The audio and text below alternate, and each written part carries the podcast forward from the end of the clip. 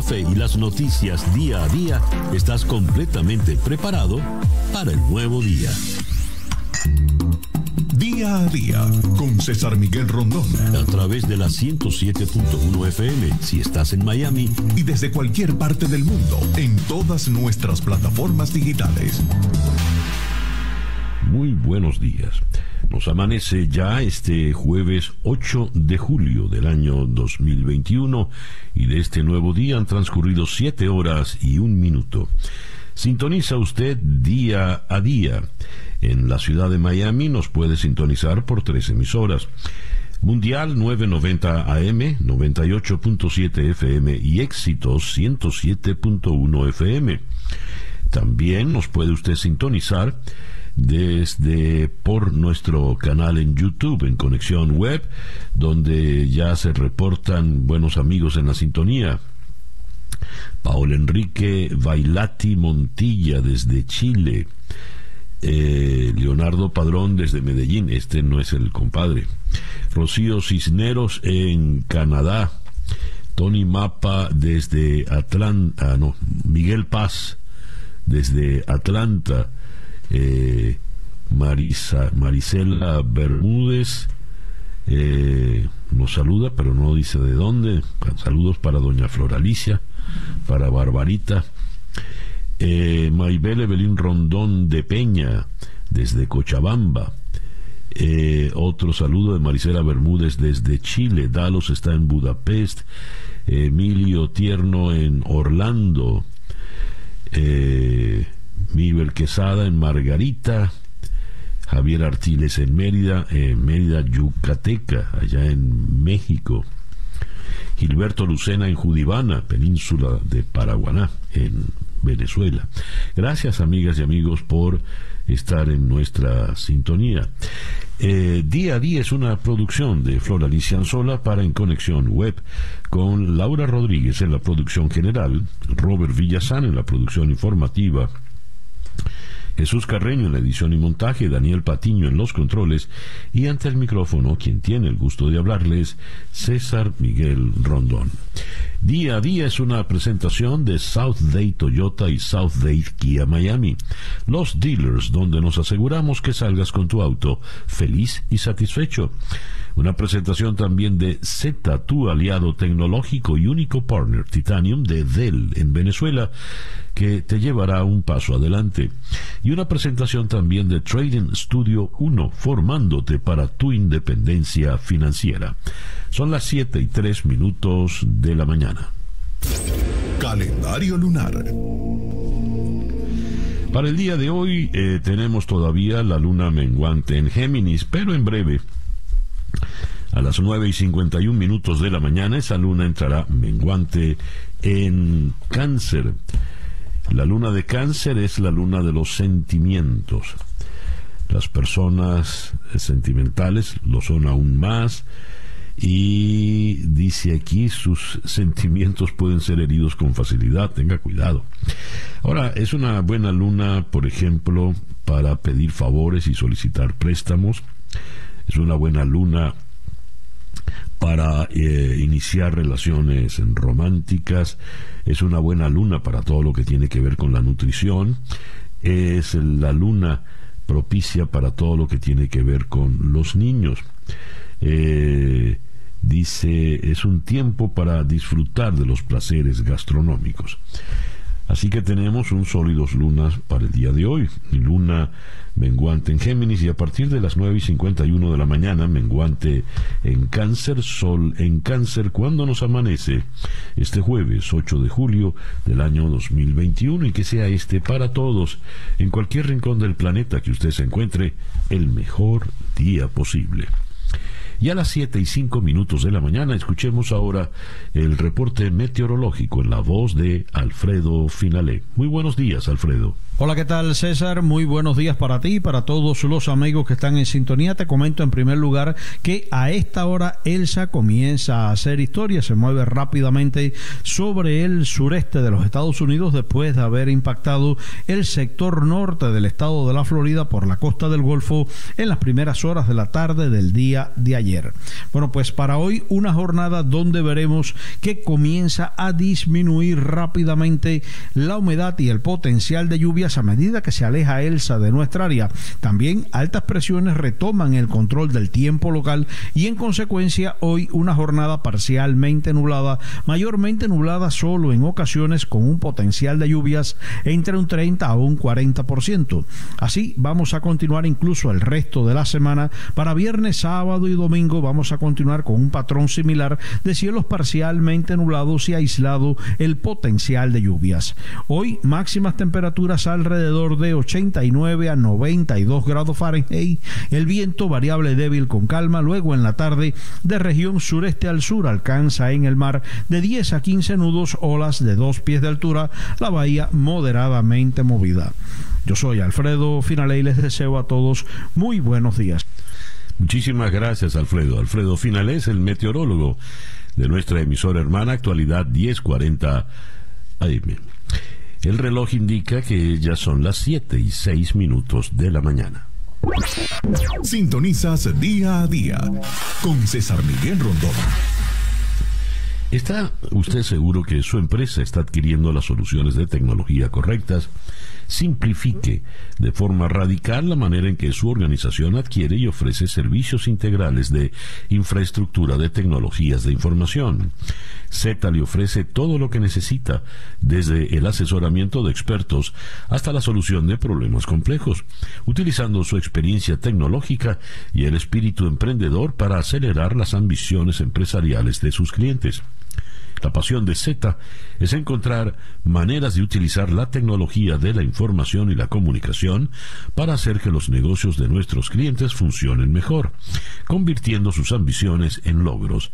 Estas capacidades se basan en un ciclo de vida completo de servicios de tecnologías de información que abarca desde la consultoría hasta el suministro de tecnologías de punta, así como el soporte y el mantenimiento continuo.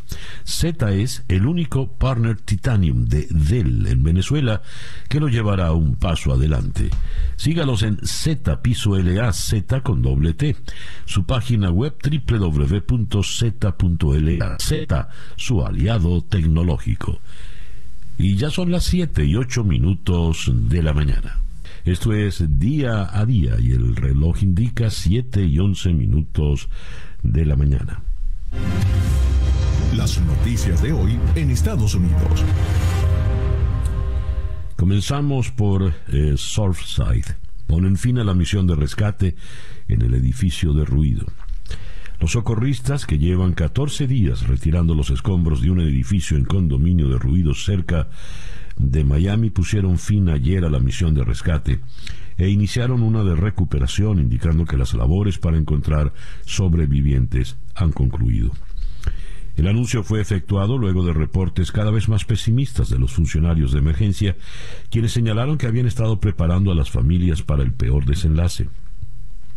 El subjefe de bomberos de Miami-Dade, Ray Jadala, les dijo a las familias en una conferencia cerrada al público ayer por la tarde que los equipos retirarían a los perros de rescate y los dispositivos especializados de sonido, pero que por lo demás seguirían buscando entre los escombros los cuerpos de sus familiares. Nuestra única responsabilidad en este momento es darles un cierre, le dijo a los familiares. Durante las dos semanas posteriores al derrumbe del edificio Champlain Towers South, las autoridades insistieron en buscar sobrevivientes, una esperanza que se renovó luego de que los trabajadores demolieron lo que quedaba del edificio, lo que permitió a los rescatistas acceder a nuevas áreas de escombros. Había esperanzas de hallar huecos o espacios entre los restos donde alguien pudiera haber sobrevivido. Si había alguno de esos huecos, la mayoría de ellos, si había alguno de esos huecos, la mayoría de ellos en el sótano y en el estacionamiento, pero no se encontraron sobrevivientes. En lugar de eso, los rescatistas recuperaron más de una decena de cuerpos adicionales debido a que el edificio se vino abajo en las primeras horas del 24 de junio. Muchas personas fueron halladas sin vida en sus camas. Hasta el miércoles se tenían 54 muertos y 86 eh, desaparecidos. Nadie ha sido rescatado con vida del sitio desde las primeras horas posteriores al desplome del edificio de 12 pisos. Así pues las cosas. Eh, la alcaldesa de Miami lloró al pedir el apoyo de las víctimas del colapso. Aumentan a 46 en ese momento las personas que habían fallecido. Ha hecho una gran labor, de verdad, la, alcaldesa eh, Daniel Levine Cava. Bien, el presidente Joe Biden inició ayer su campaña para lograr el apoyo de los estadounidenses y el Congreso en su plan de bienestar social de 1.8 billones de dólares, un paquete que enfrenta una fuerte resistencia de la oposición republicana Biden visitó uno de los distritos más conservadores en eh, Illinois para promocionar el proyecto con el que quiere reformar el sistema de cuidados en Estados Unidos, incluida la educación infantil y las bajas laborales, y que prevé financiar con nuevas subidas de impuestos a las rentas más altas. Por otra parte, ayer el presidente se reunió con su equipo de seguridad nacional para estudiar una respuesta a los ciberataques, como de este fin de semana contra la firma Casella de Miami, que afectó a más de 1.500 empresas en todo el mundo. Aunque la inteligencia estadounidense no ha hecho pública por ahora ninguna conclusión sobre la responsabilidad del ciberataque, Biden respondió de forma críptica a la pregunta de un periodista de si tiene algún mensaje para eh, Vladimir Putin. Cuando vamos a los principales diarios en eh, Estados Unidos, se destaca en grande la noticia que ayer les dimos a ustedes en primicia sobre el asesinato de Juvenal Moïse, el presidente haitiano. La crisis eh, crece en Haití cuando asesinan al presidente en su casa. Cuatro de los sospechosos eh, son abatidos por la policía y dos permanecen en custodia. Y eh, hay espacio para eh, el ex policía de Brooklyn, Eric Adams, quien se ha alzado con la nominación para la alcaldía de Nueva York por el Partido Demócrata y ya virtualmente será el próximo alcalde de la ciudad. En el Washington Post también el gran titular es el presidente de Haití es asesinado en un en su residencia y eh, esto eh, va a alimentar una crisis entre diversas bandas. Eh, aquí apuntan que habían acentos, hablaban español los atacantes y eso daba la impresión de que pudieran ser mercenarios, pero ahora resulta que están abatidos, muertos, cuatro de los atacantes y hasta el momento no hay mayor información eh, sobre ellos. Eh, tengo también acá otras informaciones. Estados Unidos extiende a un año permisos de entrada para viajeros de la zona Schengen de Europa y los países afectados por el COVID. Brasil y la sola zona Schengen de la Unión Europea entre países cuyos viajeros están sujetos a restricciones de ingreso a Estados Unidos. Washington y Bruselas evalúan el levantamiento mutuo de las restricciones. Y el FBI interceptó al grupo extremista Bible Study o Estudios Bíblicos que discutía el aumento de vigilancia en el Capitolio para llevar a cabo un acto de secesión. Este grupo estuvo involucrado, fue de los que participó en la toma del Congreso el 6 de enero.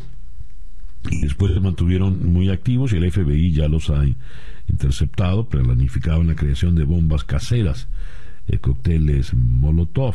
Esta noticia es ampliamente divulgada en varios medios. El reloj nos indica que ya son las 7 y 17, no, acaba de cambiar 7 y 18 minutos de la mañana. Estas son las noticias de Venezuela. Tengo la primera página del diario El Nacional. Estados Unidos exigió al régimen levantar las inhabilitaciones políticas a los opositores, se mantienen las sanciones y la presión.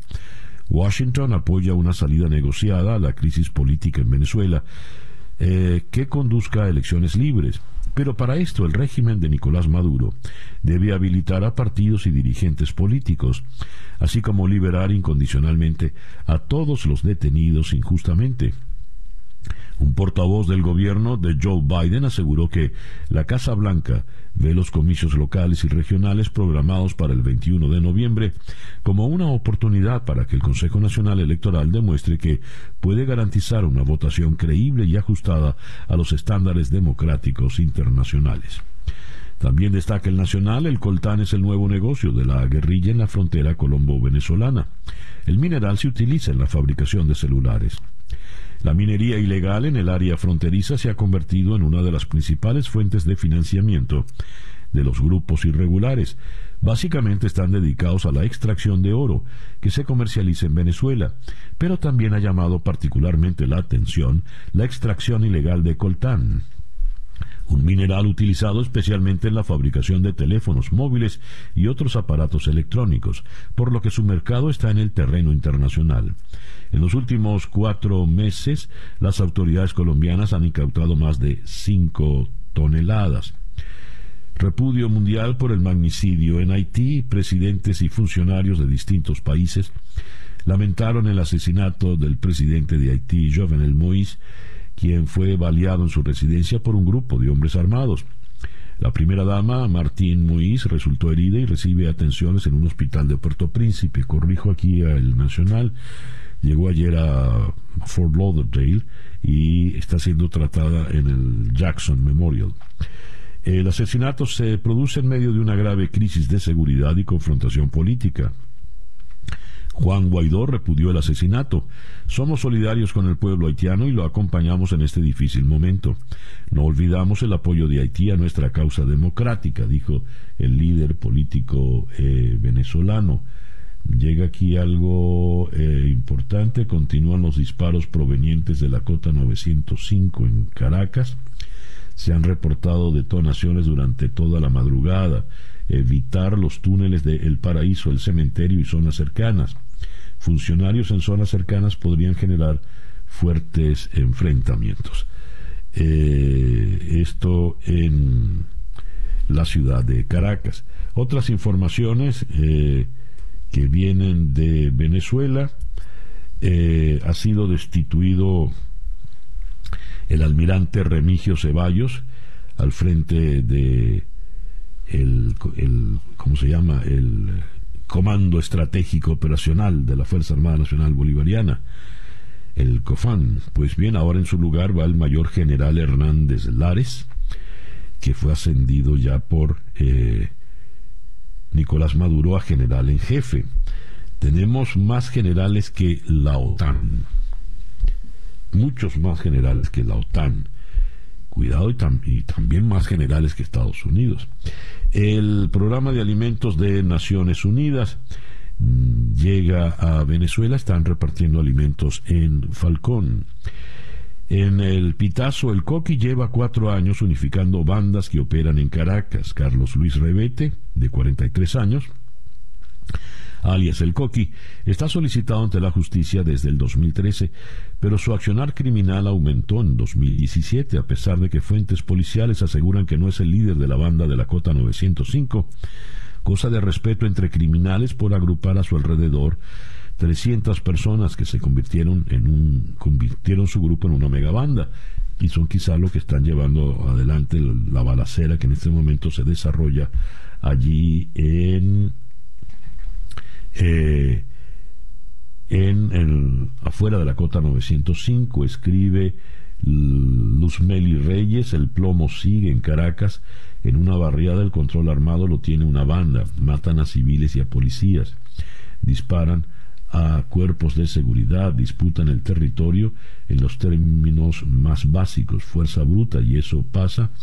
en la capital de un país que no está en guerra. Buen punto el de Luzmeli Reyes, la directora de Efecto Cocuyo, y en Efecto Cocuyo leo reportes surgidos aseveran que hasta los momentos hay registro de varias personas heridas por las balas perdidas detonadas por miembros de las bandas aliadas a Carlos Luis Rebete, alias El Coqui, en el eje de la cota 905. Defensores de derechos humanos solicitan al Consejo Noruego la liberación de Javier Tarazona. Acompañados de la Comisión Delegada de la Asamblea Nacional, defensores de derechos humanos y dirigentes políticos del Estado Táchira solicitaron al Consejo Noruego intermediar por la liberación del director general de la ONG Funda Redes, Javier Tarazona, y otros dos activistas de esta ONG. Al respecto, Juan Guaidó dijo, decir la verdad en Venezuela tiene consecuencias.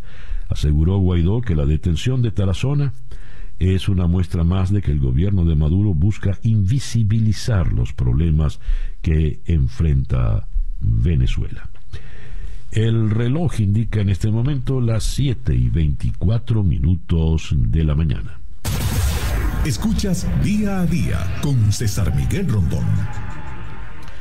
Nuestra agenda de entrevistas, ronda de entrevistas para el día de hoy, jueves 8 de julio. La vamos a comenzar en Miami con el periodista Rafael Fuenmayor. Dan por finalizada la búsqueda de sobrevivientes en Surfside. Eh, la alcaldesa eh, de Miami-Dade, Daniela Levin Cava, informó que la cifra de muertos hasta el momento es 54, 86 siguen desaparecidos. De Miami eh, subiremos en la geografía hasta eh, la ciudad de Washington para conversar con Daniel Lipman, reportero de Político. En la Casa Blanca, el presidente Biden ha lanzado su plan de infraestructura bipartidista para impulsar el gasto en educación, cuidado infantil y atención médica. Comenzó ayer en Crystal Lake, Illinois, un área conservadora en un estado eh, liberal. De Washington iremos a Caracas para conversar con Rafael Uzcategui, el coordinador general de la ONG Provea, defensora de derechos humanos. Provea denunció una profundización del autoritarismo en Venezuela durante el año 2020. Eh, la ONG reportó 2.853 ejecuciones extrajudiciales en Venezuela el año pasado, la mayoría de ellas en Zulia y Aragua. Por supuesto, tocaremos el caso de Tarazona. De Caracas iremos a Puerto Príncipe, en Haití, con el periodista Alexander Galvez para ponernos al tanto de las novedades, eh, los últimos acontecimientos luego del magnicidio del presidente Moïse. De Puerto Príncipe iremos a Nueva York para conversar con Luis Montes, estratega demócrata, eh, en Nueva York, Eric Adams se impone en las primarias demócratas para la alcaldía eh, de Nueva York. Y eso lo hace ya virtualmente para los entendidos el próximo alcalde de esta gran ciudad. Y vamos a cerrar nuestra agenda del día de hoy en la ciudad de Madrid con Adrián Naranjo, periodista del Canal 13. Conmoción en España por el crimen de un joven gay. La Policía Nacional de España detuvo a tres jóvenes de entre 20 y 25 años como presuntos autores de la salvaje agresión que acabó con la vida de Samuel Luis Muñiz. Las autoridades también señalaron que una manada, entre comillas, golpeó a Samuel durante 200 metros a lo largo, no sería durante 200 metros, sino a lo largo de 200 metros, sin que éste se pudiese defender y así le ocasionaron la muerte. Toda España conmovida. Esto ocurrió en La Coruña, en Galicia. Esta pues nuestra agenda de entrevistas para el día de hoy, jueves 8 de julio. Son las 7 y 27 minutos de la mañana, Capicúa. Día a día. Hablemos ahora de South Day Kia Miami, South Day Toyota. Si buscas comprar un automóvil o hacer un lease, allí es donde tienes que acudir. Y te doy unos tips a nombre de South Day Toyota y South Day Kia Miami para que tengas listo tu crédito. eh, antes eh, para poder comprar el vehículo.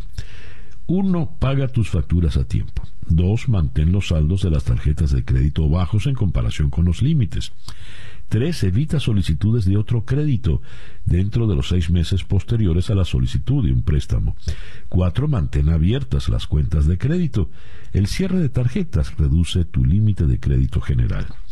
Otro detalle interesante es que puedes comprar tu automóvil a través de internet sin salir de casa en eh, www.southdaykia.com o www.southdaytoyota.com. Ellos después te llevan el automóvil a casa y si en dos semanas resulta que no era el que querías, pues lo devuelves y te ayudamos a buscar el, el necesario. South Day Toyota y South Day Kia Miami, los dealers, donde nos aseguramos que salgas con tu auto feliz y satisfecho. Son las 7 y 29 minutos de la mañana. Una pequeña pausa y ya regresamos con el editorial en día a día. Para estar completamente informado, antes de salir y que usted debe conocer. Día a día. Con César Miguel Rondón.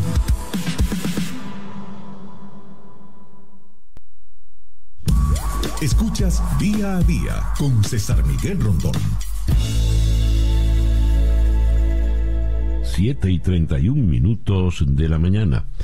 Para esta noche a las 7 en, eh, en conexión por TVV Network tendremos una entrevista con David Smith, jefe de la oficina eh, de la corresponsalía en Washington del diario británico The Guardian. Con él hablaremos de la campaña preelectoral, por decirlo de alguna manera, de Donald Trump. Luego eh, iremos a Bogotá para conversar con el periodista Javier Barragán. Entra en vigor en Colombia la cadena perpetua para violadores y asesinos de niñas y niños.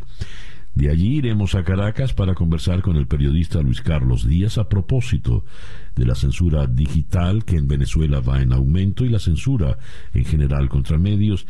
Y cerraremos en eh, Colorado con la escritora venezolana Keila Val de la Vila a propósito de su más reciente libro de relatos Enero es el mes más largo.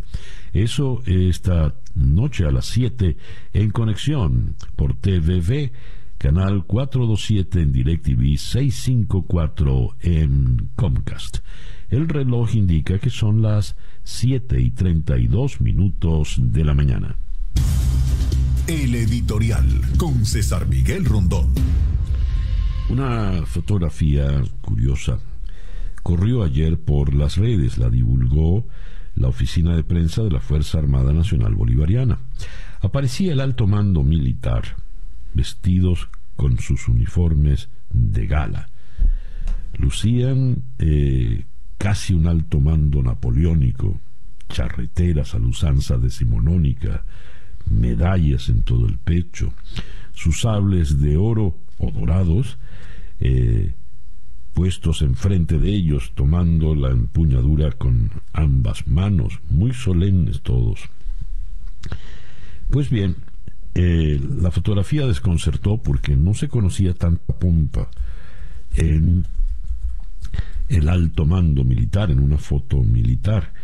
Ellos que se han dado tanto a la cubana de vestir solo un verde oliva que uniforma a todas las cuatro fuerzas. Allí estaba en primer lugar, al centro, el general en jefe Vladimir Padrino López. Y a la diestra de este, el almirante en jefe, que es un cargo que inventó, un rango que inventó Hugo Chávez, eh, el almirante Remigio Ceballos y que tenía mucho, mucho poder después de el general Padrino López.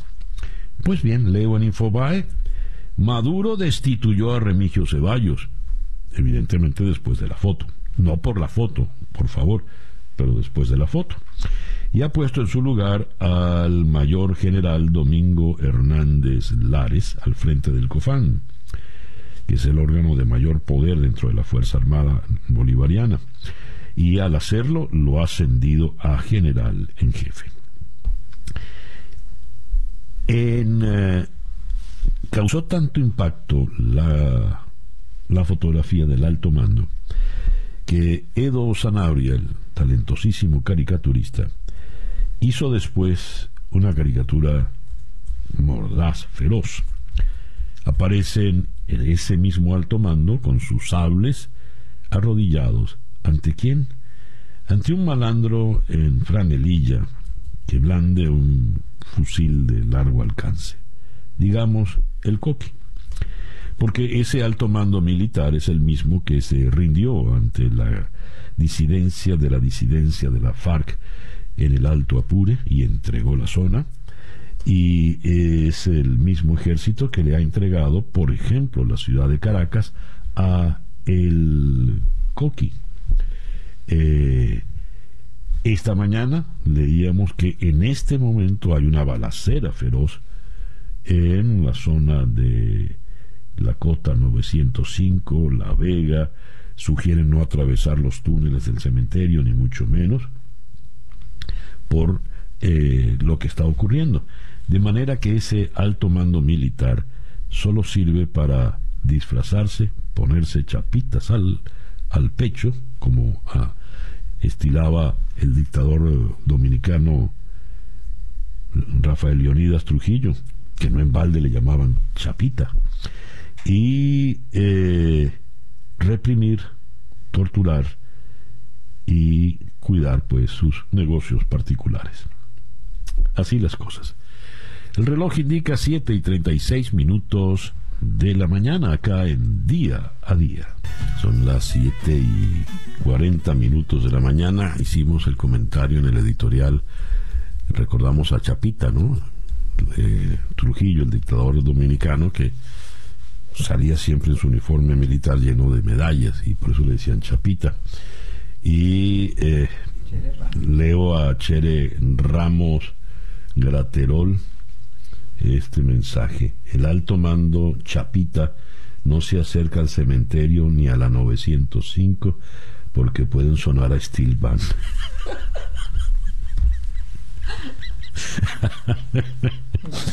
Qué humorado. Increíble. Eh, son las 7 y 41 minutos de la mañana. No tenemos el coronavirus update, así que en la voz de Juan Camilo Gómez. Así que me asomo entonces a la página de la Universidad Johns Hopkins, actualizada a las 5 y 20, es decir, hace poco más de dos horas, dos horas 20 minutos. Tenemos 185 millones 122 mil 577 casos de coronavirus registrados que han dejado un total de 4.2.909 muertes, de ellas 606.218 en Estados Unidos, 528.540 en Brasil, 405.028 en la India. Al momento se han eh, distribuido, administrado 3.328 millones 484.320 vacunas. Esto según la página de la Facultad de Medicina de la Universidad Johns Hopkins, actualizada a las 5 y 20 de la mañana del día de hoy. Ya son las 7 y 42 minutos de la mañana. Noticias de Latinoamérica. Antes de entrar en las noticias, me llega de última hora que el muy popular cantante mexicano Vicente Fernández ha sido hospitalizado de emergencia en Guadalajara. Las razones no están claras. Eh, eh, no están claras, hay informaciones eh, contradictorias, así que cuando tengamos algo más en firme lo haremos saber para ustedes. Esto en Guadalajara. comenzamos el vistazo de América Latina en Haití, evidentemente. La policía de Haití anunció la muerte de cuatro presuntos mercenarios y la captura de otros dos, acusados de dar muerte en su casa al presidente Jovenel Moïse. Cuatro mercenarios fueron asesinados, dos puestos bajo nuestro control. Tres policías que habían sido tomados como rehenes fueron recuperados, dijo el director general de la policía haitiana, Leon Charles, en un comunicado leído por televisión. Charles ha revelado, además, que sus hombres realizan un operativo de captura en la capital, Puerto Príncipe. Según el jefe de la policía, sus hombres lograron dar con los presuntos asesinos porque los persiguieron tras el ataque perpetrado en la madrugada de ayer miércoles en la residencia donde el presidente dormía con su esposa, quien resultó herida pero está fuera de peligro. La viuda, la esposa, eh, llega a Miami para recibir tratamiento. La primera dama de Haití, Martín Mois, llegó anoche en un avión ambulancia al aeropuerto ejecutivo de Fort Lauderdale, al norte de Miami, para ser tratada de las graves heridas que sufrió en el atentado en el que fue asesinado a tiros el presidente Moïse. El embajador de Haití en Washington, Bochit Edmond, adelantó en conferencia de prensa que la primera dama iba a ser trasladada a Miami, aunque no detalló exactamente cuándo. Podemos darles la información que ya nos ha llegado. Ella está internada en el Jackson Memorial, acá en la ciudad de Miami. Siguiendo con Haití, el primer ministro interino, Claude Joseph, ha mantenido una conversación con el secretario de Estado, Anthony Blinken, en la que se ha comprometido, después del asesinato del presidente Moïse, a la realización de elecciones inclusivas y creíbles según el calendario eh, establecido. El jefe de gobierno se compromete a dialogar con los líderes de la oposición y otros actores para apaciguar el clima sociopolítico y para facilitar la realización de elecciones inclusivas y creíbles según el calendario establecido por el Consejo Electoral Provisional. Se lee en un comunicado compartido por la cuenta de Twitter del primer ministro. Colombia. La Comisión Interamericana de Derechos Humanos informó que halló graves violaciones a los derechos humanos en Colombia durante las protestas antigubernamentales y anunció la instalación de un mecanismo especial de seguimiento que fue rechazado por el gobierno. Resulta extremadamente preocupante el alto número de muertes y personas lesionadas, así como las graves denuncias de personas desaparecidas, violencia sexual y la utilización de perfilamiento étnico-racial Igualmente las agresiones a periodistas y a misiones médicas, el uso de la figura del traslado por protección y denuncias por detenciones arbitrarias, dijo el documento de observaciones y recomendaciones de la CIDH al Estado colombiano. Managua. El líder campesino y aspirante presidencial de Nicaragua, Medardo Mairena, permanecerá en prisión cautelar hasta por 90 días para ser investigado por el supuesto delito de traición a la patria, según informó el Ministerio Público. Un juez de Managua también ordenó tres meses de prisión para el líder estudiantil Lester Alemán, el joven que increpó en público al presidente Daniel Ortega, quien buscará una nueva reelección en las elecciones generales del 7 de noviembre próximo. Santiago de Chile, la convención que redactará la nueva constitución, logró iniciar su primera sesión después de intentarlo sin éxito el lunes y el martes, jornadas en las que tuvieron que suspender el encuentro por fallas técnicas y falta de eh, protocolos eh, sanitarios. Ciudad de México, la ley para el reconocimiento y la atención de las personas LGBTI de la Ciudad de México que tiene como objetivo garantizar y evitar la discriminación contra las personas de este colectivo fue aprobada por el Congreso de la capital mexicana. La ley contiene una perspectiva integral del bienestar de las personas LGBT de todas las edades, con prioridad en las identidades trans e intersexuales que viven una mayor discriminación. San Salvador. El gobierno de Nayib Bukele ordena a editor del periódico salvadoreño El Faro abandonar el país. El director de El Faro, Carlos Dada, denunció que agentes del gobierno salvadoreño le notificaron al editor del medio, el periodista mexicano Daniel Lizarraga, que debe abandonar el país. Dada señaló que el martes se presentaron agentes del gobierno salvadoreño a la casa de Lizarraga para notificarle que tiene cinco días para abandonar El Salvador y que su permiso de trabajo y residencia temporal han sido denegadas porque no ha podido demostrar que es periodista. Cita textual. El reloj indica que son las 7 y 48 minutos de la mañana. La información del mundo día a día. Una fuerte explosión desató un incendio en el principal puerto de Dubái. Un equipo de bomberos redobló esfuerzos para controlar las, controlar las llamas en un buque portacontenedores anclado en Jebel Ali. Testigos informaron que los edificios temblaron en toda la ciudad por el estallido.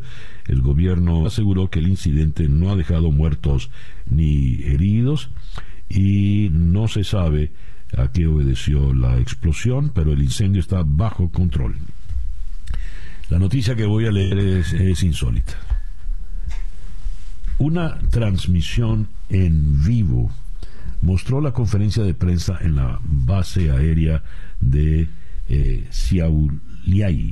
frente al morro de un avión militar, interrumpida después de tres minutos cuando los pilotos comenzaron a correr hacia el avión y subir al interior. El eh, primer ministro Nauseda continuó hablando brevemente hasta que él y el presidente español, Pedro Sánchez, fueron apartados.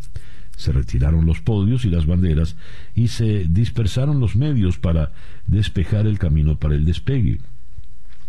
Los aviones españoles, con base en Lituania, en una misión de la OTAN para vigilar el espacio aéreo del Báltico, despegaron a las 0855, según Greenwich, después de que se informara que un avión militar había despegado de la región rusa de Kaliningrado sin presentar un plan de vuelo, dijo un portavoz de los jefes conjuntos del ejército lituano personal. Tras el despegue se reanudó la rueda de prensa y Sánchez agradeció a los pilotos por el arduo trabajo que realizan para defender la integridad territorial de Lituania, como acabamos de ver, dijo Sánchez. No había peligro para Sánchez o Nauseda, dijo el portavoz del presidente lituano. Siete aviones Eurofighter españoles se han basado en la base aérea de Siauliai desde el 30 de abril para la misión de vigilancia aérea del Báltico que también incluye cuatro aviones F-35 italianos en la base aérea Amari de Estonia. Sánchez está de visita de Estado en Lituania, donde hay aviones españoles como parte de la dotación de la OTAN. El primer ministro lituano mm, le saluda, están hablando en un hangar, al fondo se ve el avión, hay sendos podios con las respectivas banderas nacionales. Y de repente están hablando y ven que empiezan a correr unos pilotos, personal militar, por detrás suben corriendo al avión, no entienden qué es lo que ha ocurrido, muy respetuosos, unos oficiales los retiran y, sale el avión disparado. Bueno, eh, Sánchez fue testigo pues de los dirigentes que son los eh, pilotos españoles allí acantonados en Lituania. En otras informaciones tenemos eh, informaciones del mundo, tenemos acá que la presidenta de la Comisión Europea, Ursula von der Leyen, ha advertido que utilizará todos los medios a su disposición para obligar al gobierno húngaro de Víctor Orbán a rectificar la reciente ley sobre protección de la infancia que equipara la homosexualidad con la eh, pedofilia. Von der Leyen ha calificado esa ley de desgracia durante su intervención ante el Pleno del Parlamento Europeo y ha acusado al Ejecutivo húngaro de utilizar la protección de la infancia, que es un interés legítimo, como una coartada para discriminar gravemente a las personas en función de su orientación sexual. Países Bajos el atentado sufrido en la tarde del martes en Ámsterdam por Peter Rudolf de Vries, uno de los periodistas de investigación más famosos de los Países Bajos, ha estremecido a sus compatriotas y provocado una reacción en cadena de mensajes de apoyo firmados por dirigentes de la Unión Europea. De Vries, de 64 años, fue tiroteado en una calle del centro de Ámsterdam poco después de haber participado en un programa de la cadena comercial televisiva RTL. Eh, la policía detuvo a un ciudadano polaco de 35 años y a otro holandés de 21 años. El recientemente dimitido primer ministro sueco, el socialdemócrata Stefan Löfven, fue reinvestido como jefe de gobierno por el Parlamento, poniendo fin a la crisis política inédita que sacudió al país nórdico en las últimas tres semanas.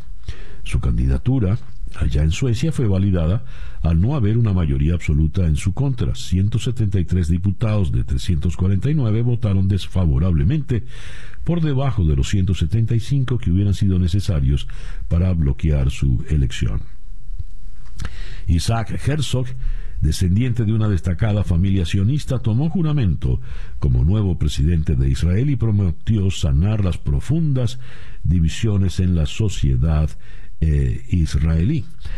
Y cerramos con la Eurocopa. Inglaterra vence 2 a 1 a Dinamarca y pasa a la final contra Italia. El reloj indica que son las 7 y 54 minutos de la mañana. Día a día. Comenzamos nuestra ronda de entrevistas en el día de hoy en la ciudad de Miami con el periodista Rafael Fuenmayor. Rafael, muy buenos días, gracias por atendernos. Hola César, buenos días para ti y para la audiencia. Rafael, cuando eh, muy compungida, eh, visiblemente conmovida y emocionada, la alcaldesa Daniela eh, Cava dice que se suspenden las labores de rescate para ir ahora a otra etapa. ¿Qué quiere decir esto? Bueno, básicamente quiere decir que la posibilidad de conseguir personas ah, con vida ah, debajo de los escombros del Champlain Tower South ah, es eh, prácticamente nula. Eh, y eso viene dado por, por varios por varios hechos, ¿no? Eh, quizás el hecho principal es la forma eh, como cayó este edificio, eh, lo cual tanto pues los expertos en rescate como ingenieros estructurales han determinado ya, y lo decían desde las primeras horas del, desde que ocurrió el colapso el pasado 24 de julio, de junio, perdón, la forma como cayó el edificio dejaba poca posibilidad de que quedaran espacios en donde una vida humana pudiese sobrevivir horas o días. Eh, esta forma de panqueca o de, o de stack de panqueca en la que cayó el edificio eh, deja o, ha dejado muy pocos espacios entre una losa y otra y eso evidentemente eh, ha, llevado a prácticamente cero la posibilidad de que personas mm, con vida queden debajo de estos escombros.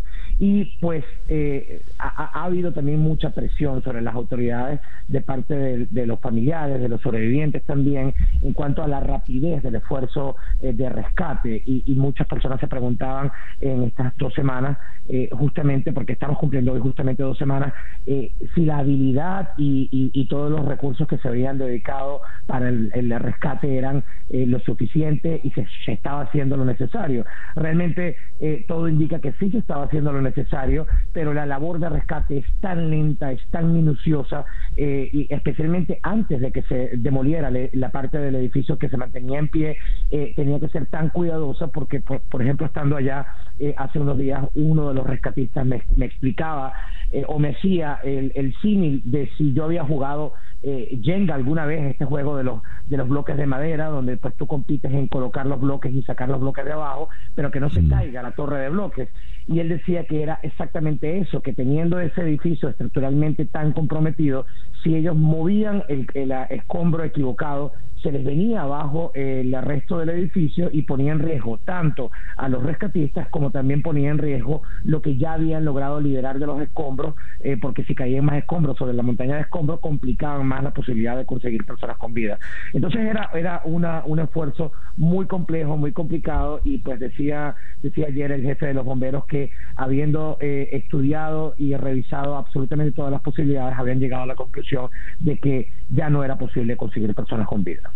Rafael, entonces ya no se buscan sobrevivientes, se asume que no los hay. ¿Qué se hace ahora? ¿Cuál es la próxima etapa? Ahora pasan a la etapa, hacen una transición de una operación de búsqueda y salvamento a una operación de recuperación de cuerpos. En este momento hay, eh, en teoría, 86 personas desaparecidas, hay 54 personas ya que han sido encontradas eh, muertas en esos escombros. Digo en teoría 86 personas desaparecidas porque eh, no están seguras las autoridades de Miami-Dade eh, de que exactamente restan 86 personas, porque ¿qué pasa? De los 159 em, personas que inicialmente estaban desaparecidas o se eh, determinaron estaban desaparecidas a, en la en la tarde del 24 de junio, las autoridades están absolutamente seguros que habían 70 personas dentro del edificio o los investigadores de la policía de Miami-Dade han determinado que 70 personas eh, estaban dentro del, edificio. El remanente de, esa diferencia entre 70 personas que confirmaron eh, de los 159 que tienen por desaparecidos todavía investigan porque recibieron llamadas, algunas de ellas anónimas, de decir, pues eh, realmente eh, habían personas allá adentro. Entonces, todavía no han logrado las autoridades determinar si todas esas 159 personas estaban allí, allí dentro. Entonces, eh, en este momento restan eh, eh, por determinar o encontrarse 86 cuerpos en teoría y bueno, por supuesto, todavía existe una pequeña posibilidad mínima de que exista alguien con vida, pero lo que pasa ahora es que con este esfuerzo de recuperación van a trabajar más rápido, es decir, van a trabajar eh, con un protocolo distinto, por ejemplo, en la remoción de escombros, teniendo o no teniendo el mismo cuidado de que si remueven un escombro pueden acabar con la vida de una persona que estuviese, estuviese viva todavía. En otras palabras, de recoger escombros con las manos, ahora con máquinas, ¿no? Exactamente. De hecho, eh, el edificio cada día ha estado, o los restos del edificio han estado rodeados cada día con más maquinaria pesada, pero esa maquinaria pesada era utilizada con muchísimo cuidado, cortando partes de las placas eh, con sierras especiales, moviéndolas con grúa y, los eh, rescatistas moviendo, ustedes seguramente los han visto, con sus manos y, uno, y unos, unos tobos, unos buckets, moviendo pues los escombros con piedras y con su, piedra por piedra, pues eso ya va a moverse un poco más eh, eh, rápido y era algo también que eh, la alcaldesa decía, pues necesitan darle un cierre a estas familias y sabiendo ellos que pues la posibilidad de conseguir personas con vida es mínima o, nula, pues es, es mejor para estas familias encontrar los cuerpos más rápidamente. Claro. Rafael, muchísimas gracias por estos minutos en el programa de hoy. Seguro, César. Buenos días para ustedes. Rafael fue mayor de Telemundo Digital en Miami. El reloj indica 8 en punto de la mañana, una pequeña pausa y ya regresamos con Día a Día. Para estar completamente informado, antes de salir y que usted debe conocer. Día a Día con César Miguel Rondón. El reloj indica en este momento las 8 y 7 minutos de la mañana.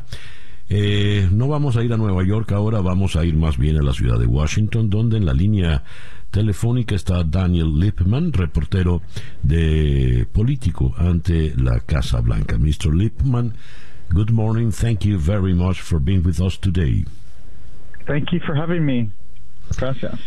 Uh, Leo en eh, Político precisamente que el presidente Biden lanza su plan mm, de, gastos masivos de infraestructura en eh, territorio de Donald Trump. Fue a un pequeño condado en el estado de Illinois, que si bien es un estado demócrata, este territorio de Crystal Lake, eh, Crystal Lake, eh, fue lo ganó en dos oportunidades Trump. De hecho, hubo manifestaciones en contra de Biden. Uh, Mr. Lippman, I just read the article uh, in Politico. Biden pitches massive spending plan in Trump territory. Why President uh, Biden went to this Trump territory to launch his very ambitious plan? Le pregunto por qué fue a lanzar su plan allí en lo que se podría considerar como territorio de Donald Trump. Mr. Lippman, Lippman please. Well, I think he uh, he wants to get Republican support for this plan, and he knows that uh, he really needs to go to places in the country that uh, have Trump supporters uh, to win them over and to say this is important stuff. This is going to help everyone in the country, uh, including Republicans. Uh, and we're talking about child care and health care and infrastructure. Uh, and so that's that's a bipartisan, nonpartisan issue. Not as much. It's not just a total liberal priority. Uh, they don't. They're not going to check your party registration uh, to access these benefits if this plan passes. Dice eh, Daniel Lippman que en realidad el presidente está buscando el apoyo de todos, de incluso de los republicanos. Este no es un plan partidista, sino bipartidista. Y por eso busca eh, ir a, el, apoyo directo en, zonas, en territorios eh, republicanos. El plan, el plan ambicioso, es un plan que tiene que ver con el cuidado infantil, planes de salud, planes de infraestructura, planes que evidentemente van a beneficiar a todos. Ahora, ¿qué le espera al presidente en esta lucha por el paquete mm, de infraestructura que ha lanzado, teniendo en cuenta las posturas que en el Senado tiene el ahora líder de la minoría, Mitch McConnell? Uh, what's come, what comes next, uh, Mr. Lipman, uh, in this uh, fight for the uh, in infrastructure plan? What could do Mr. Biden uh, facing the positions by Mitch McConnell? I think um, the, McConnell is very against all of this stuff, um, and so there is a bipartisan infrastructure framework that Biden has been talking about, uh, and so uh, I think Biden is hoping that that gets through Congress. Uh, but liberals say that's not enough. You really have to um, kind of use this moment uh, as the country is rebuilding uh, to address, uh, you know, hardcore, you know, deep-rooted uh, income inequality, uh, which led to Trump in the first place, um, because people in, in, America felt like Washington uh, had forgotten them. And so I think, you know, what comes next is that Congress is going to continue to hash out mm-hmm. this type of work, and then uh, Biden hopes that they can come to a deal. Dice Lipman que eh, Mitch McConnell, el líder mm, del republicano en el Senado, que eh, él se opone en realidad a, cualquier plan que haya haya presentado el presidente Biden y el presidente trata de saltar esto porque está procurando, como decíamos antes, el acuerdo eh, bipartidista. Eh, la lucha, la discusión en el Senado será muy, muy difícil. El presidente Biden va a insistir. Eh, ¿Qué puede ocurrir al final? ¿Logrará el presidente Biden el apoyo suficiente para su plan de infraestructura? What could happen at the end, Mr. Lippman? Could uh, President Biden get through? I think there's maybe a 50 50 shot uh, at that because. Uh, you know, I think he, he is waiting to hear uh, what Joe Manchin, senator from West, West Virginia, um, uh, you know, thinks about uh, this type of issue uh, because I don't think they're going to get that many Republican uh, votes, and so I think what they have to do is something called reconciliation, which is a uh, you know word that it's a process in the Senate where you can pass a bill like this uh, with only Democratic votes, and so a, uh, only a slight majority won't have to.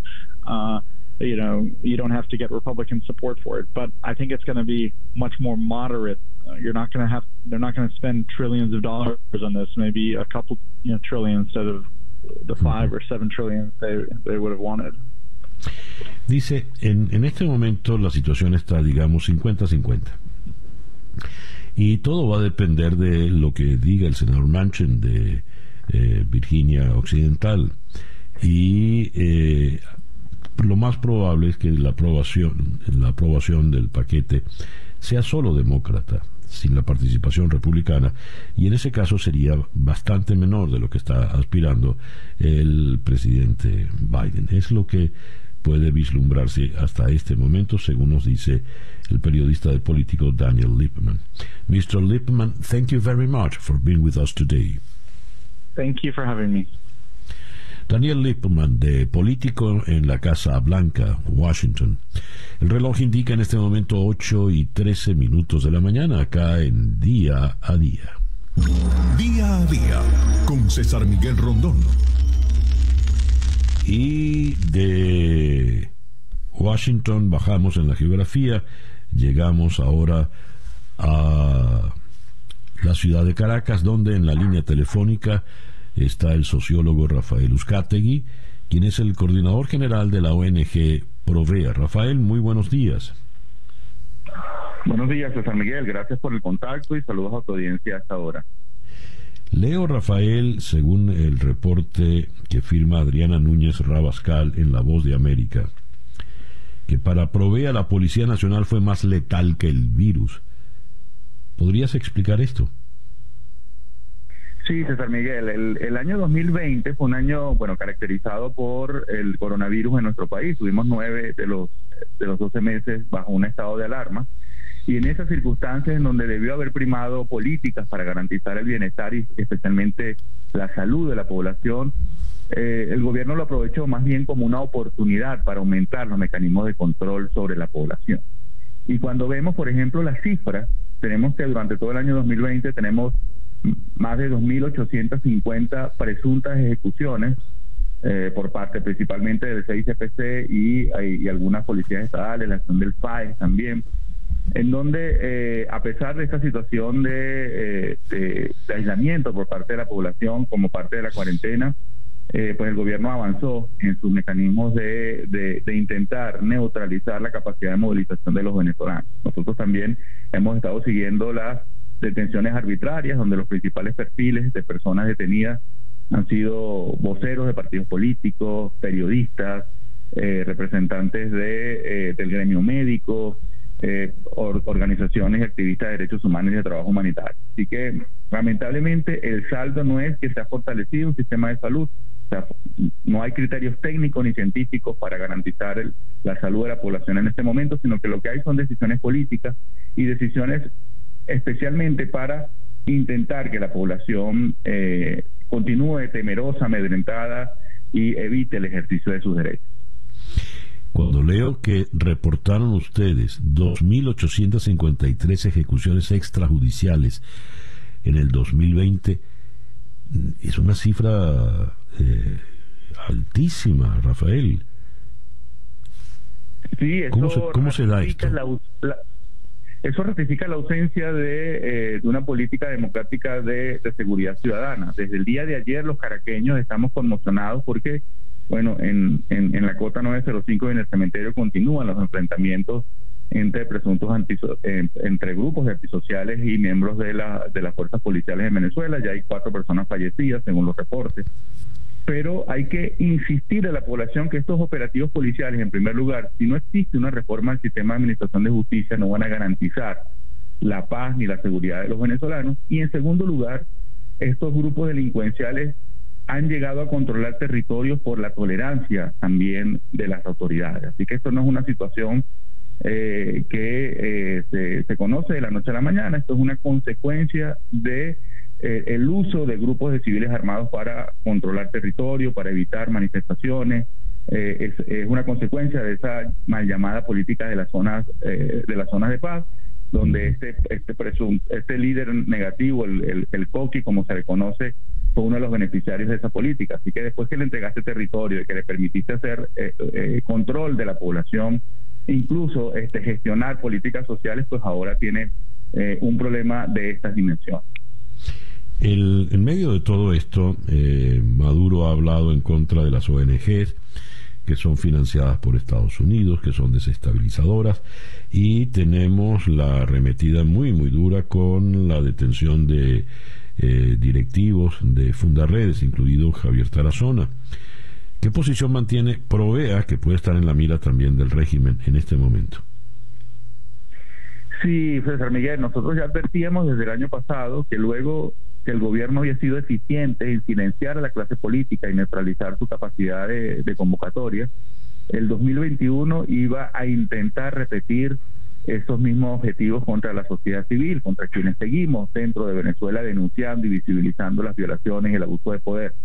Se hay ataques contra medios de comunicación, también se está discutiendo una ley para eh, limitar la recepción de cooperación internacional. Aquí se intenta imponer la cuarentena del silencio, eh, disciplinar a la población en, en, la servidumbre y por supuesto Provea y otras organizaciones de derechos humanos continuamos comprometidas en que a pesar de cualquier obstáculo y de cualquier eh, situación de persecución, vamos a continuar señalando a los victimarios donde quiera que se encuentren. Rafael, te agradezco mucho que nos hayas atendido en la mañana de hoy. Gracias, César Miguel, siempre en contacto.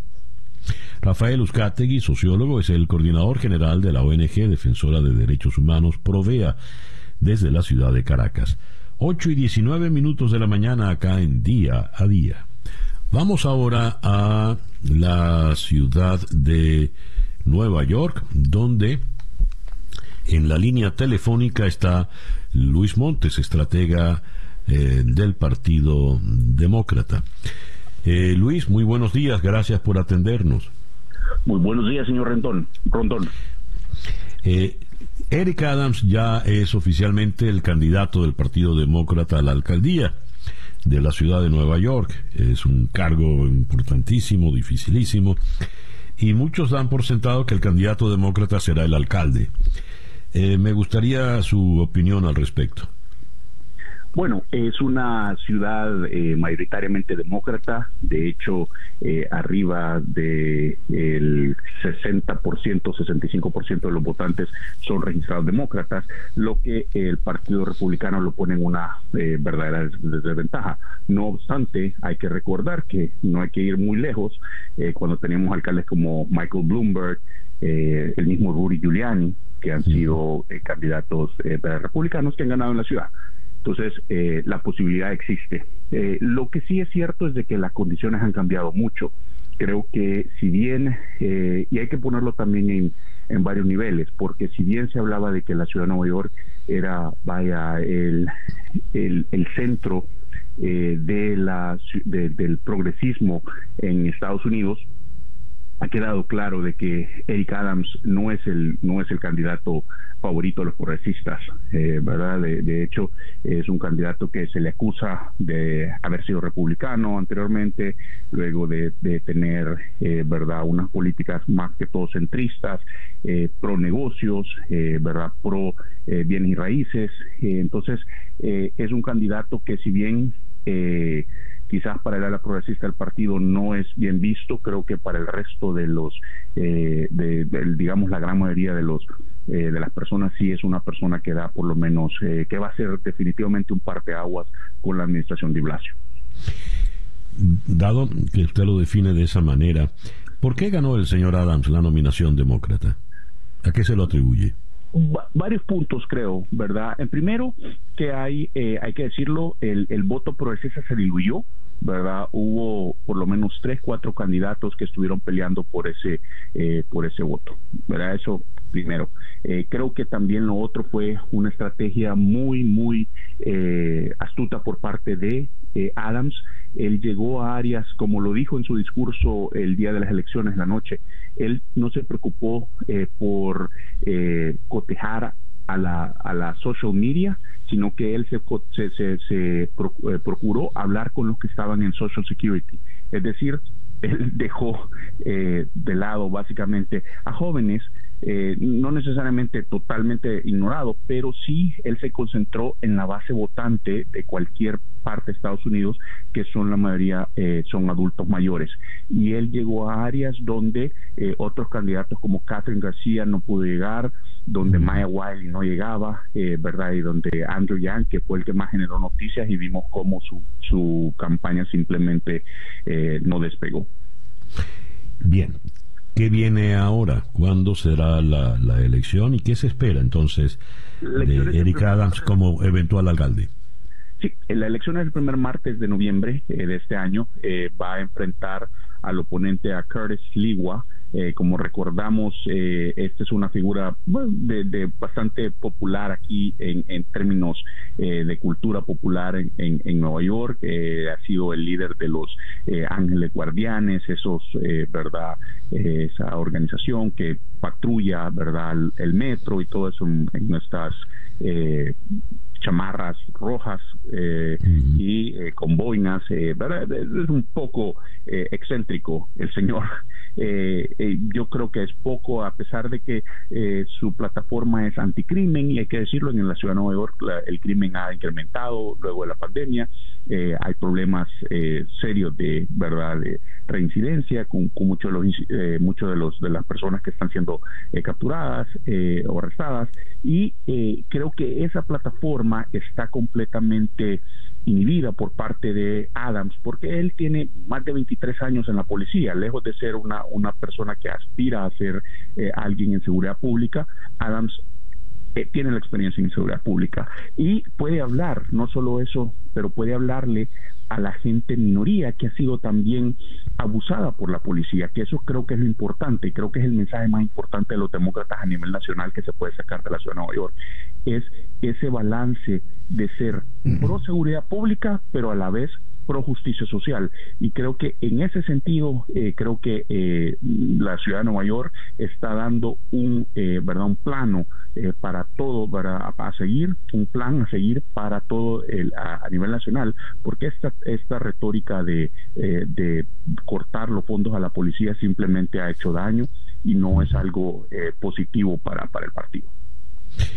Señor Montes, le agradezco mucho estos minutos en la mañana de hoy. Muchísimas gracias, señor Ramón. Luis Montes, estratega del Partido Demócrata en la ciudad de Nueva York. El reloj indica 8 y 29 minutos de la mañana. Hacemos un pequeño corte y ya regresamos con Día a Día. Para estar completamente informado, antes de salir y que usted debe conocer. Día a Día. Con César Miguel Rondón. El reloj indica en este momento 8 y 35 minutos de la mañana. Vamos ahora hasta Puerto Príncipe, Haití, donde en la línea telefónica está el periodista Alexander Galvez. Alexander, muy buenos días. Gracias por atendernos. Muy buenos días. Eh, un honor y un placer para mí de hablarles. Eh, buenos días para todos. Buenos días, Laura. Eh, Alexander, leo que la policía ha asesinado, ha, abatido a cuatro de los presuntos asesinos del presidente Moïse. Eh, ¿Qué sabemos de estos cuatro presuntos asesinos?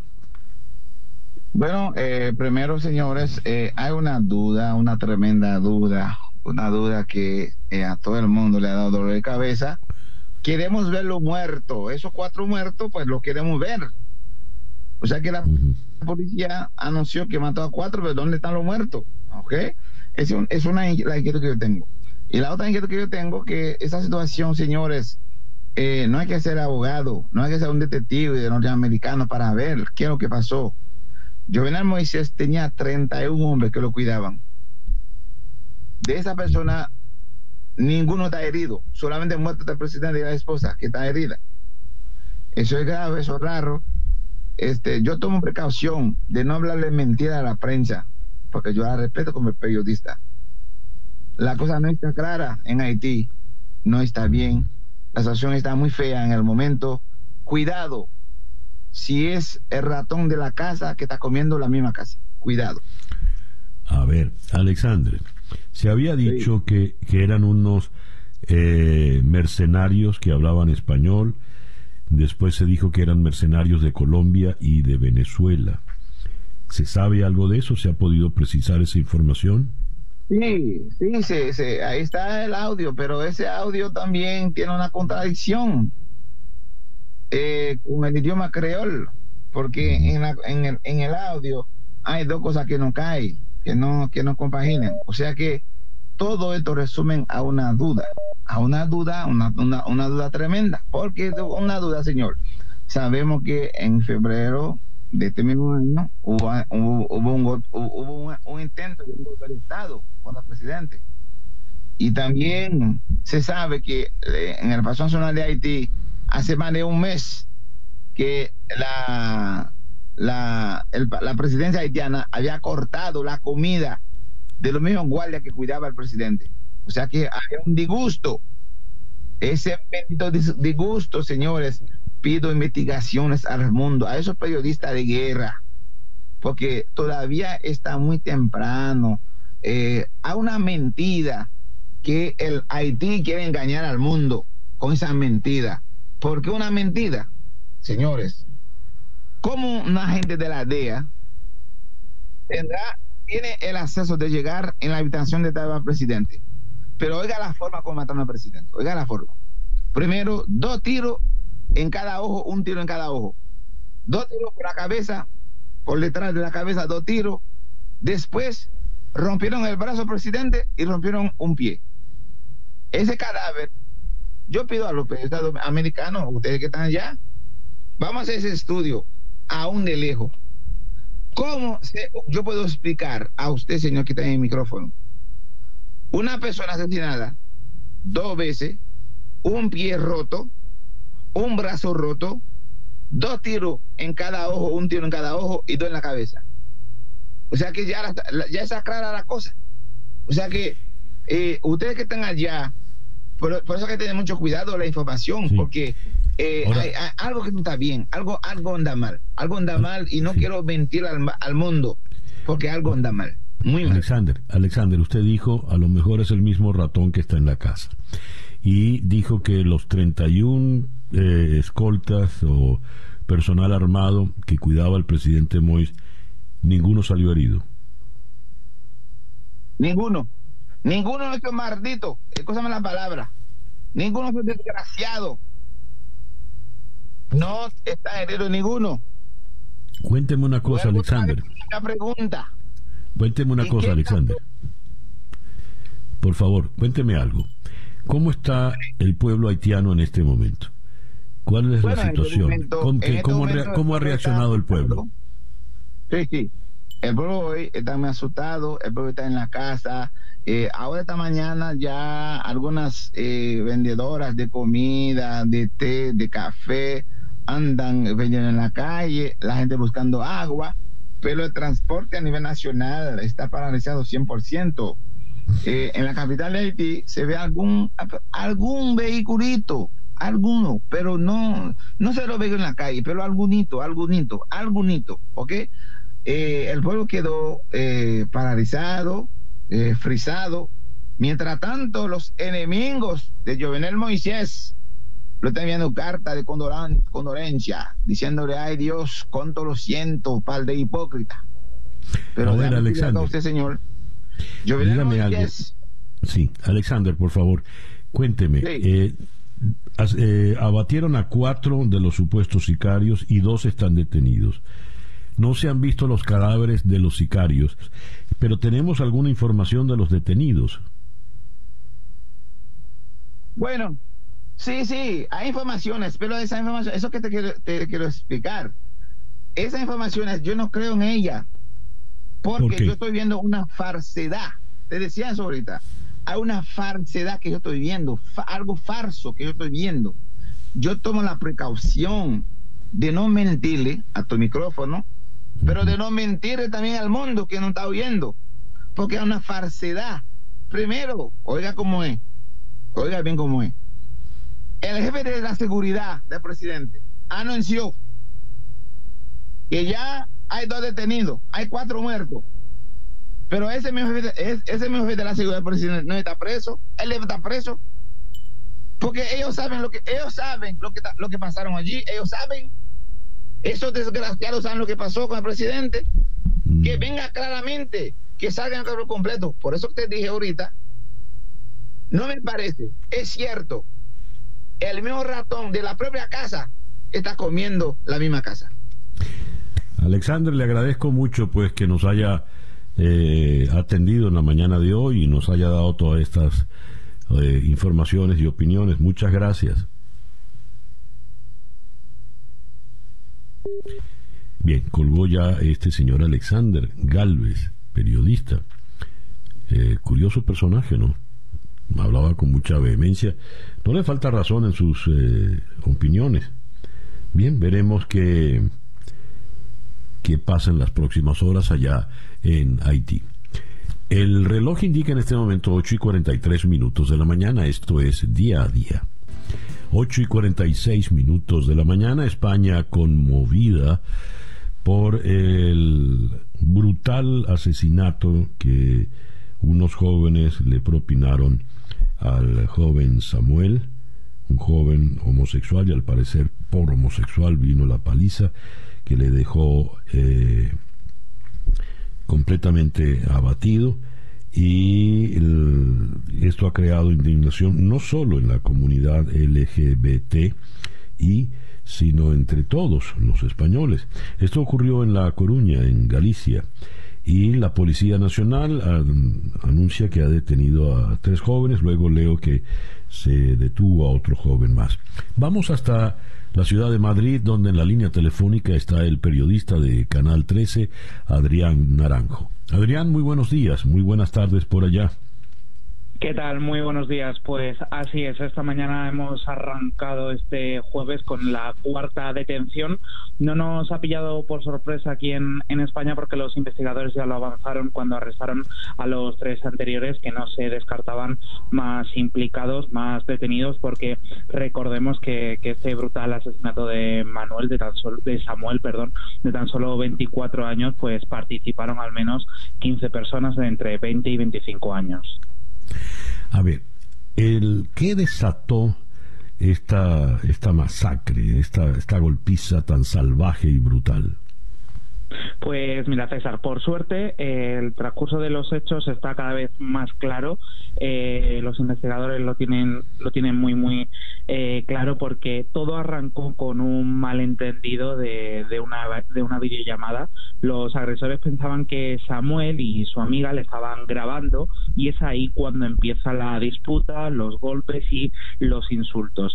El agresor, eh, Samuel, sale con su amiga al exterior de la discoteca, eh, está con una tercera persona hablando por videollamada, enfoca eh, pues a un grupo de jóvenes para decir, oye, que estamos aquí en esta discoteca, los agresores piensan que, que Samuel está grabando a ellos, a, ellos, a este grupo de, personas, algo que no es, no es así, y es ahí cuando, cuando el agresor le dice a, a Samuel, deja de grabar maricón o te mato. Samuel le responde con maricón de qué y el agresor le da un primer puñetazo, o sea, le da un primer golpe, cae al suelo y pierde el móvil. Hasta ahí, pues una primera parte. ¿Qué pasa? Que eh, Samuel le dice a su amiga, oye, vete por el móvil y tal, pero el agresor vuelve con 10, 12 personas más y es ahí cuando sigue la brutal paliza que acaba con la, con la vida de Samuel. ¿Cómo ha sido la reacción en España? Pues un primer momento se desató, es verdad que esta movilización, porque se pensaba de una posible motivación homófoba, como comentabas al comienzo, pero esto forma parte de los tres puntos clave que en estos momentos eh, tiene la, policía abierta, y es que mm, no tiene no es no es así. O sea no hay una motivación homófoba porque que es lo que ha desatado pues todas las manifestaciones por toda España porque recordemos que además estamos en la semana del, del orgullo LGTBI y también por esa palabra despectiva que utiliza el agresor de maricón, pero es que utiliza esta palabra como a lo mejor podría haber utilizado otra, independientemente de la falta de educación, bueno, de educación, es verdad que cuando un criminal va a por ti no te va a tratar de usted, vamos a partir de ahí, pero... Mm, que España se ha tomado pues esto como la vía de una posible motivación homófoba y los investigadores dicen que no no es así porque no se conocían no sabían de la orientación sexual de Samuel y esta es la principal vía que con la que están trabajando los investigadores. Y hay también otros puntos que hay que tener en cuenta y que está ayudando pues a los trabajos de, de la policía nacional que hay cámaras de seguridad que tienen todo grabado. Todo lo sucedido está captado por las cámaras de seguridad de esa zona de la discoteca eh, en Andel, eh, Andén. Es crucial para, para la policía igual que tienen esto es muy importante porque las discotecas eh, la Junta de, Galicia eh, tienen un listado de las personas que entran, acceden a las discotecas por el tema este de COVID, de, por si en caso que hay un contagio, tener a la gente eh, localizada. Tú cuando vayas a entrar a un bar o, por ejemplo, en este caso una discoteca, tienes que facilitar tu nombre, apellido, DNI o número de, teléfono. Y esto, o sea, ya tienen ahí la, información de los que están... Mm, implicados en esta en esta pelea.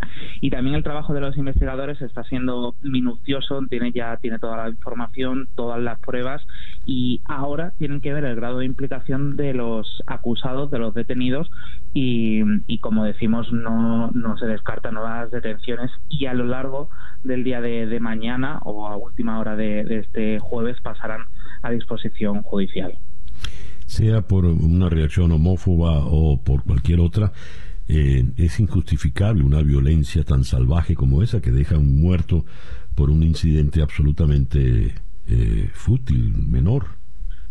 No, nunca, nunca va a estar justificado el asesinato, nunca va a estar justificada la violencia, ya seas mm, por lo que sea. Eh, y esta violencia injustificada no, no tiene no tiene justificación, no tiene perdón. Y nos ha llamado mucho la atención que claro, entre por cierto, entre los cuatro detenidos está el instigador, el que le propició esta, este primer golpe a Samuel. Eh, está dentro de esas cuatro personas.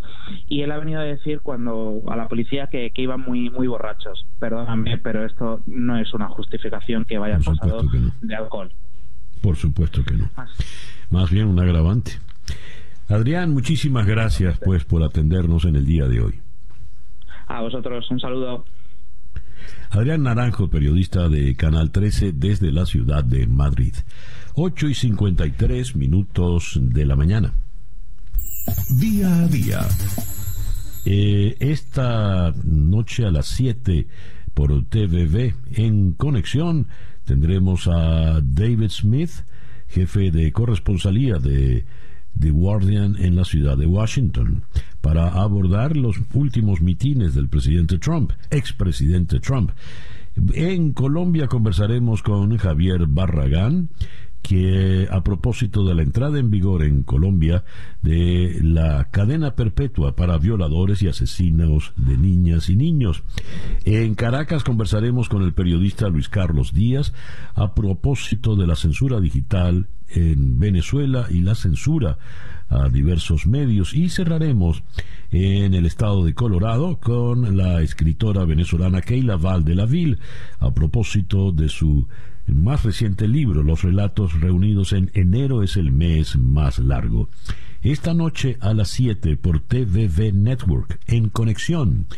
Canal 427 en DirecTV, 654 en Comcast, 7 de la noche, hora del este. Son las 8 y 54 minutos de la mañana.